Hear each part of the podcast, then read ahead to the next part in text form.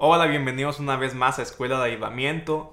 Hoy quiero continuar la conversación que comenzamos acerca de la adoración y quiero estar hablando de un tema que es bien importante en todo el contexto de adorar, que es el sacrificio.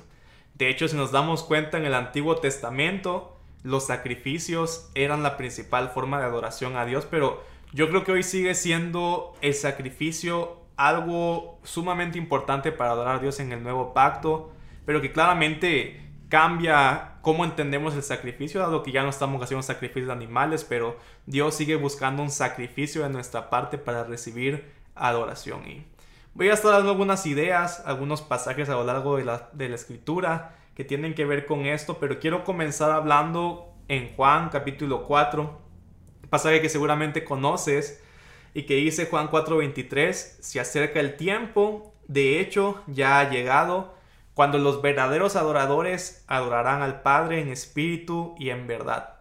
El Padre busca personas que lo adoren de esa manera, pues Dios es espíritu y por eso todos los que lo adoran deben hacerlo en espíritu y en verdad. Y bueno, quiero empezar con este pasaje porque nos habla acerca de la adoración verdadera. Dice, Dios está buscando gente que le adore en espíritu y en verdad. Y para mí algo bien interesante en este pasaje es que Dios está buscando. Porque a lo largo de las escrituras solo encontramos dos diferentes ocasiones que Dios dice que Él está buscando ciertos atributos o cierto rol en nosotros. Y uno es este que tiene que ver con la adoración. Nunca vemos en la palabra que Él dice Dios está buscando predicadores, Dios está buscando evangelistas. No, no dice nada de eso, pero sí nos dice la palabra que Dios está buscando adoradores. Así que si nosotros queremos que Dios nos encuentre, tenemos que convertirnos en esos adoradores en espíritu y en verdad que Él está buscando. Y este pasaje sale en medio de una conversación. Jesús estaba hablando con la mujer samaritana y que una característica bien importante de los samaritanos es que ellos de cierta manera estaban buscando adorar al mismo Dios que los judíos, pero los judíos los habían segregado y no les permitían adorar en el templo tal como la palabra o la ley decía que ellos debían adorar. Entonces había un conflicto de cierta manera en los samaritanos porque ellos querían adorar a Dios, pero no podían adorarlo de la manera que la ley decía, dado que eran segregados del pueblo.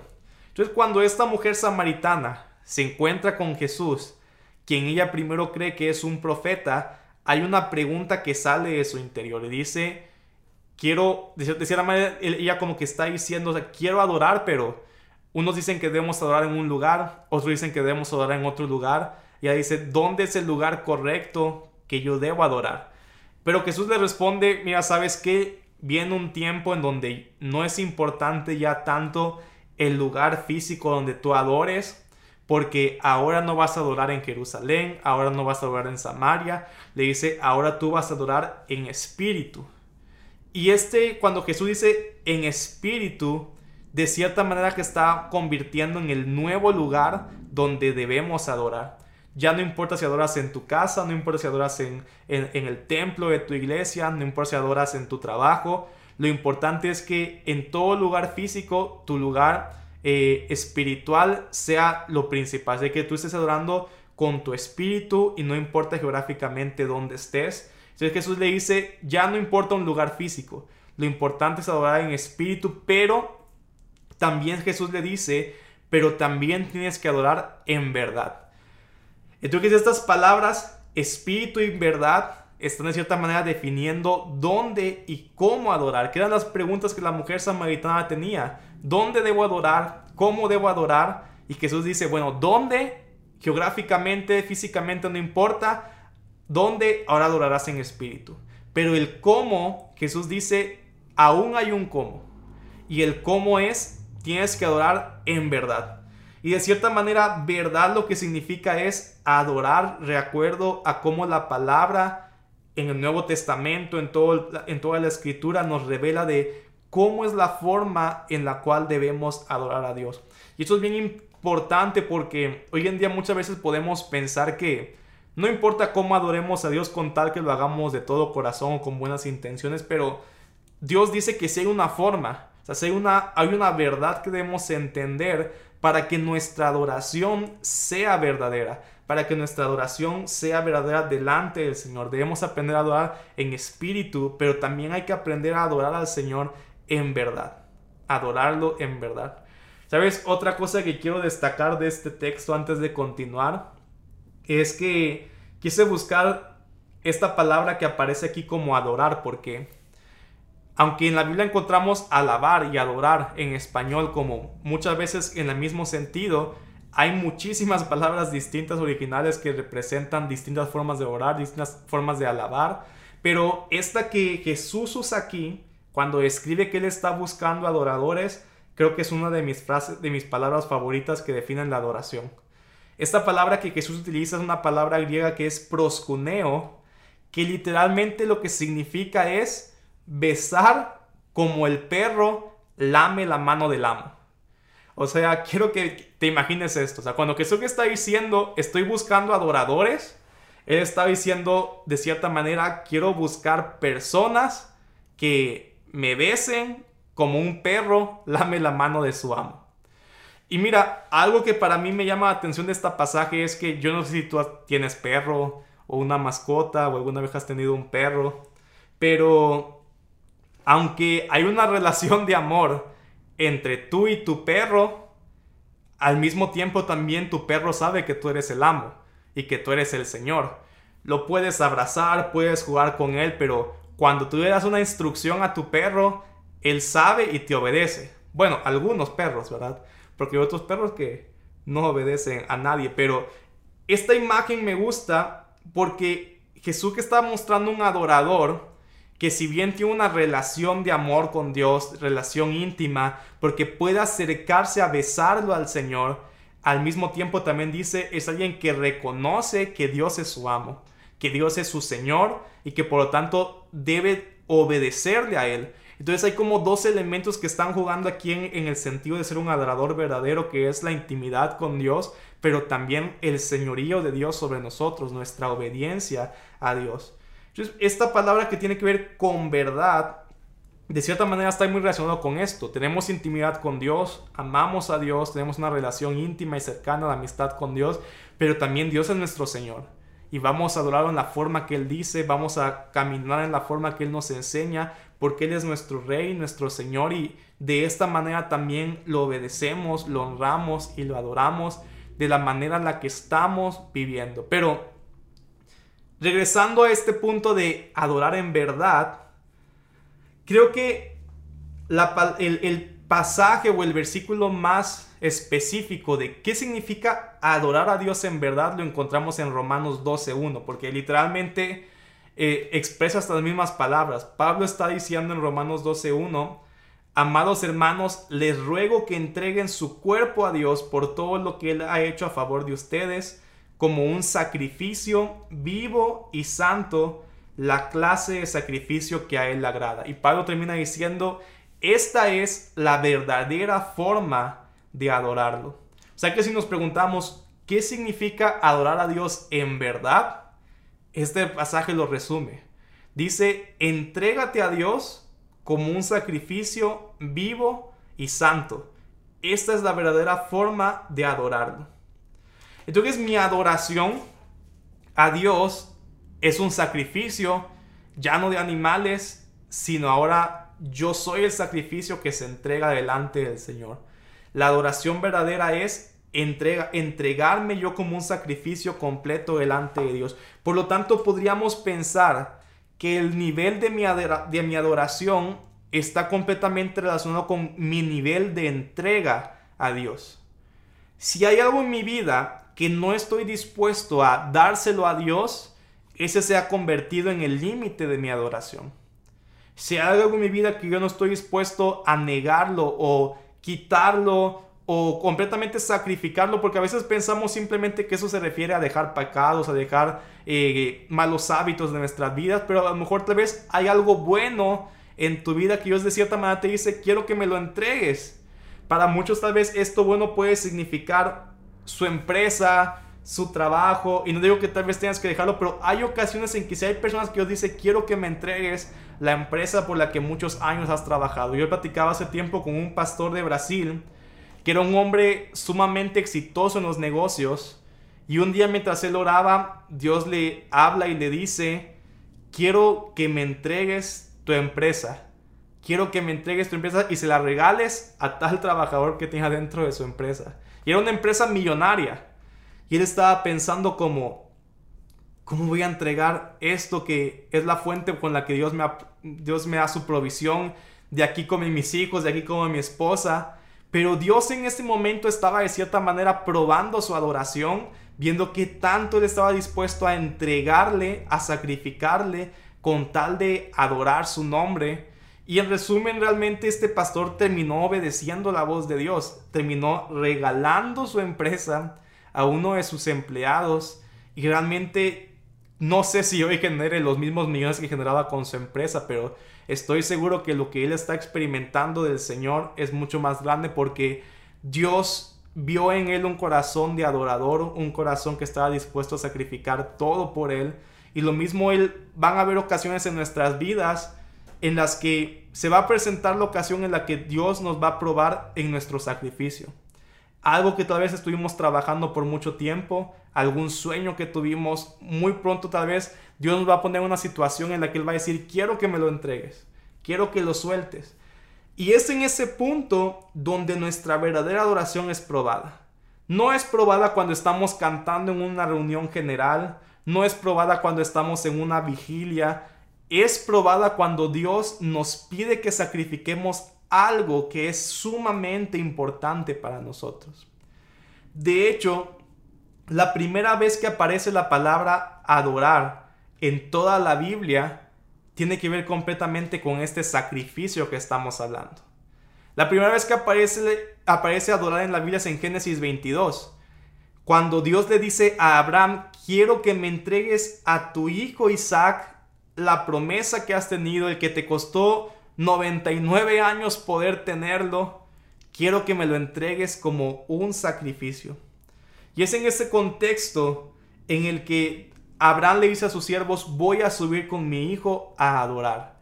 La adoración de Abraham no era cantar, la adoración de Abraham no era darle, darle un tiempo especial al Señor, la adoración de Abraham era entregarle y sacrificarle lo que era más importante para él, su hijo, su sueño, su promesa. Y cuando Dios vio que Abraham estaba dispuesto a sacrificarlo, él dijo, Abraham verdaderamente me ama, ahora sé que me amas, ahora sé que, que, cualquier cosa que te pida tú la harás. Y Dios dio tanto favor a Abraham porque encontró él un corazón de adorador dispuesto a sacrificar todo. Entonces, resumiendo todo esto, básicamente lo que estamos hablando es que lo que define la verdadera adoración es el sacrificio.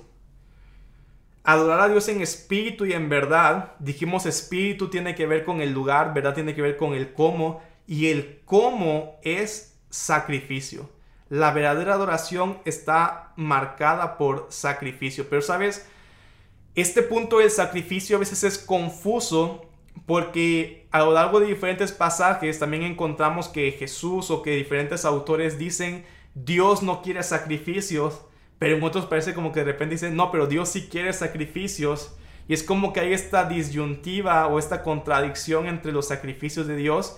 Pero es que hay que entender que hay distintas clases de sacrificios y que todos son importantes, pero unos se vuelven inválidos si no hay otros tipos de sacrificios detrás que estén permitiendo que esos también sean recibidos por el Señor. Por ejemplo, en el Antiguo Testamento pasaba mucho.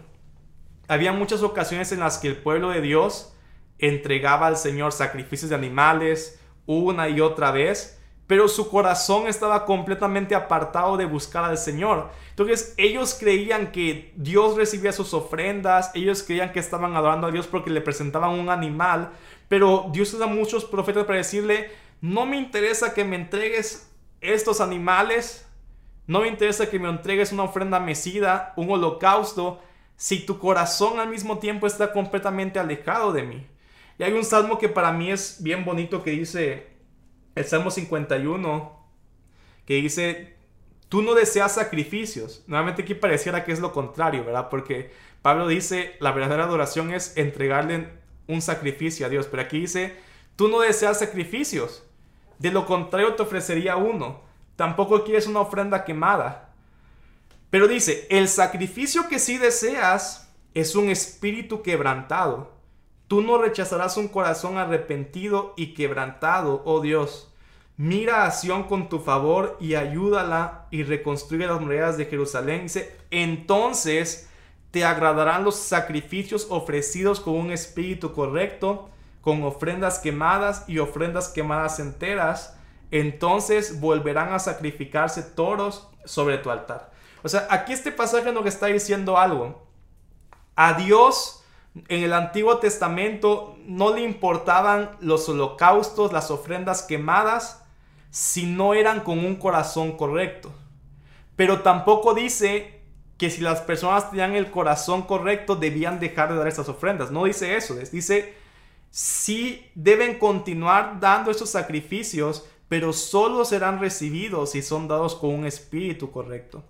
Este salmo me hace mucho recordar lo que Jesús hablaba en el Sermón del Monte cuando él decía, eh, ok, está bien que vayas y des tu ofrenda al Señor en el templo, pero si estás peleado con tu hermano, antes de dar tu ofrenda, que es esa clase de sacrificio como un holocausto, primero haz el sacrificio de ir y reconciliarte con tu hermano.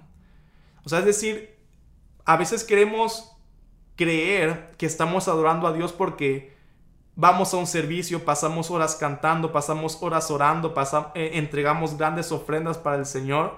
Pero Dios dice, pero si tu actitud fuera de eso no es la correcta, Dios no está recibiendo nuestra... Dios no está recibiendo nuestra ofrenda, no está recibiendo nuestros sacrificios de este tipo. Haz primero el sacrificio de ir y reconciliarte con tu hermano para que Dios reciba el sacrificio de cánticos, el sacrificio de ofrendas.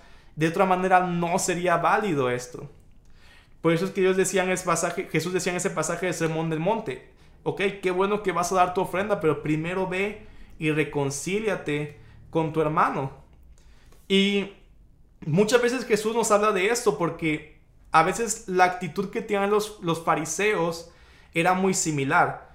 Los, los fariseos se jactaban de cuánto sacrificaban en su comportamiento para supuestamente agradar a Dios. Ellos decían, nosotros respetamos todos los sabbat, nosotros no, comemos todos estos tipos de animales, nosotros celebramos todas estas fiestas, nosotros nos guardamos de no hablar con extranjeros, de no hablar con samaritanos, nos guardamos de no tocar cosa inmunda, de no tocar cosa muerta. Entonces ellos se captaban de toda esa clase de sacrificios que hacían para Dios, pero Jesús dijo, ninguno de esos sacrificios me agrada porque no son el verdadero sacrificio que yo estoy buscando. De hecho, hay un pasaje en Mateo 9:13 que Jesús de cierta manera confronta a los fariseos y les dice, quiero que vayan y aprendan el significado de la siguiente escritura. Quiero que tengan compasión, no que ofrezcan sacrificios. Realmente pareciera como que otra vez Jesús está diciendo, no quiero sacrificio. Dice, quiero que tengan compasión, no que ofrezcan sacrificios. Porque sabes, Aquí lo que estaba pasando es justo eso.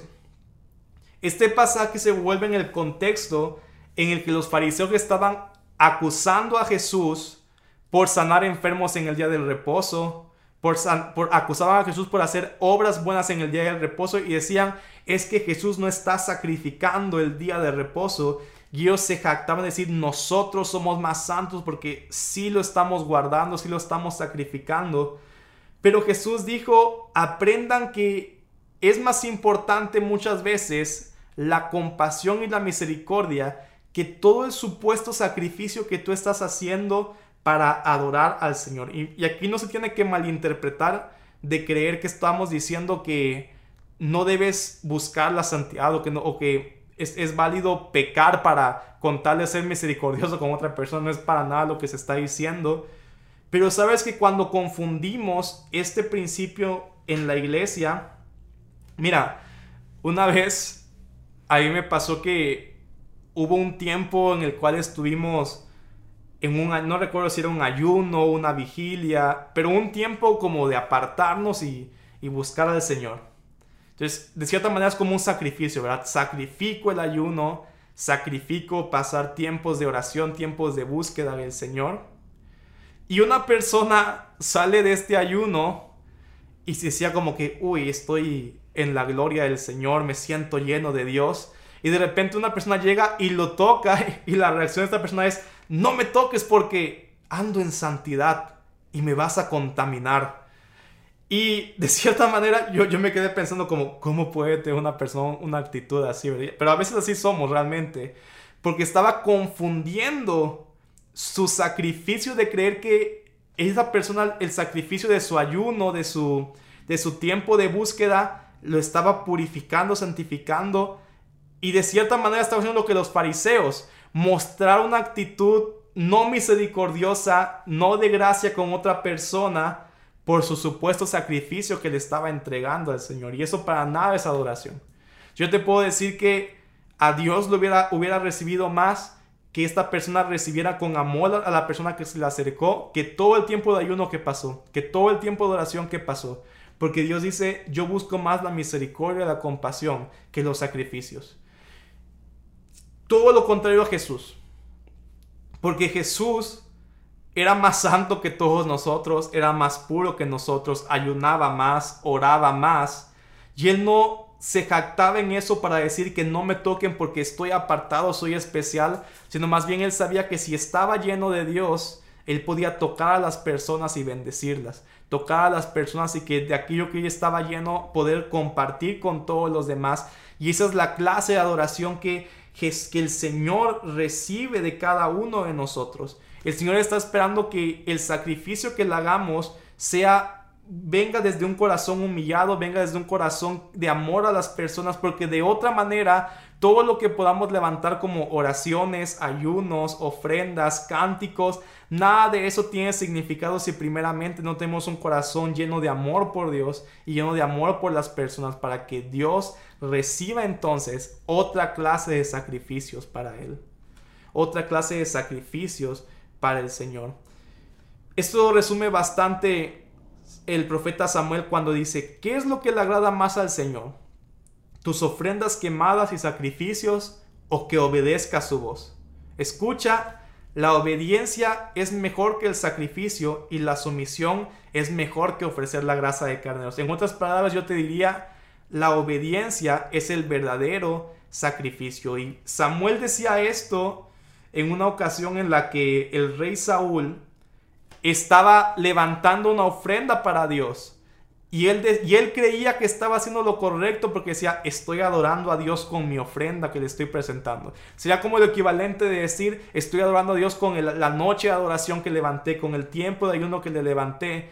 Pero Saúl había recibido una instrucción de no levantar holocausto hasta que Samuel llegara y él fuera el que levantara el holocausto. Pero a Saúl no le importó y desobedeció y levantó ese tiempo para, para, supuestamente dar a Dios, pero en, en medio de desobediencia. Y, Saúl, y Samuel más bien le dice, todo este sacrificio que levantaste para Dios no es válido, no es agradable delante del Señor, no es adoración verdadera, porque aunque hiciste mucho sacrificio, no lo hiciste en medio de obediencia. No lo hiciste en medio de obediencia. Sabes, yo creo que muchas veces justificamos nuestra rebeldía y desobediencia creyendo que hacemos cosas para Dios. Y a mí me ha tocado muchas ocasiones ver este tipo de cosas. Yo recuerdo que eh, en cosas tan simples, una vez recuerdo que, que, que, llegaron unas personas a hablar con mis padres que son, que son pastores también y tenían como una, un, un reclamo muy extraño porque ellos no eran parte de nuestra iglesia y como que buscaron a mis papás para traer un reclamo de su iglesia y como que querían que mis padres lo, los abrazaran y digan, sí, tus pastores están mal, este, vente y aquí te vamos a ayudar o algo, pero no fue así. Porque esas personas al parecer eran como gente muy de confianza que incluso tenían llaves del lugar donde la iglesia se reunía. Y un día se canceló una reunión que tenían, no recuerdo por qué, pero para ellos lo tomaron como qué ofensa, cómo cancelan una reunión y los pastores habían dado la instrucción que no, que ese día no había reunión.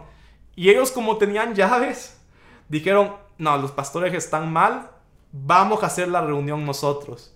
Y le hablaron como a toda la gente que asistiera, ellos abrieron, ellos dirigieron la alabanza, ellos hicieron, dieron una predicación y dijeron, estamos alabando al Señor con nuestro sacrificio, estamos levantando cánticos, pero en realidad ellos estaban desobedeciendo una instrucción simple que les habían dado. Y todo eso que se pudo haber levantado para nada fue recibido por Dios, porque no es adoración verdadera, porque más que un sacrificio, Dios está buscando nuestra obediencia. Es tan importante esto que aún la palabra dice que Dios no recibe nuestras oraciones cuando un hombre casado trata mal a su esposa. Dice que eso bloquea la oración, porque Dios que está buscando un corazón correcto, que ese es el verdadero sacrificio para que todos los otros sacrificios como cánticos, ofrendas, sacrificios de alabanza, sean realmente recibidos delante del Señor. Y mira, y solo quiero terminar diciendo algo que para mí es bien importante porque aún nuestra obediencia, si no fuera por un sacrificio más importante, que ni siquiera nosotros hicimos, sino que fue hecho por nosotros, que fue el sacrificio de Jesús, sería recibido por Dios. Porque la palabra dice que nuestras justicias son como trapos de inmundicia para Dios. Es decir, lo máximo que creyéramos que estamos obedeciendo, ni siquiera eso Dios lo recibiría si no hubo un sacrificio antes, que fue el sacrificio de Jesús por cada uno de nosotros. Y por la obediencia de Jesús perfecta, ahora Dios puede recibir como adoración nuestros intentos de obediencia. Digo intentos porque es mentira que es completa nuestra obediencia a Dios. Pero por la obediencia perfecta de Jesús, ese es el sacrificio de Él, ahora Dios sí puede recibir nuestros sacrificios. Y si caminamos con un corazón de humilde buscando obedecer al Señor, ese sacrificio permite entonces que Dios reciba otros tipos de sacrificios como nuestros cánticos, como nuestras ofrendas, como nuestros tiempos de oración, como nuestros tiempos de ayuno, pero todo nace primeramente del sacrificio más importante de la verdadera adoración, que es entregarnos completamente en obediencia ante el señorío del Señor. Y si hoy tú decides realmente decirle Dios, quiero obedecerte, todo lo que tú ores va a ser recibido. Todo lo que tú levantes de ayunos, cánticos, va a ser recibido porque primeramente ya ofreciste el elemento principal de la adoración. Tu sumisión, tu entrega, tu corazón entregado delante de Dios porque reconoces que primeramente hubo alguien que se entregó por nosotros, que fue Cristo Jesús. Y damos gracias a Dios por su sacrificio, porque gracias a ese sacrificio se cumple lo que Jesús le dijo a la mujer samaritana. Ya viene el tiempo en el que podrán adorar en espíritu y en verdad, porque Cristo Jesús por su sacrificio abrió el tiempo para poder entrar en esta verdadera adoración a la cual Él nos está invitando. Así que yo quiero invitarte, tal vez eres una persona que ha estado pidiendo algo a Dios en oración, pidiendo por un trabajo, pidiendo por una oportunidad, pidiendo por, por, por un sueño que está en tu corazón.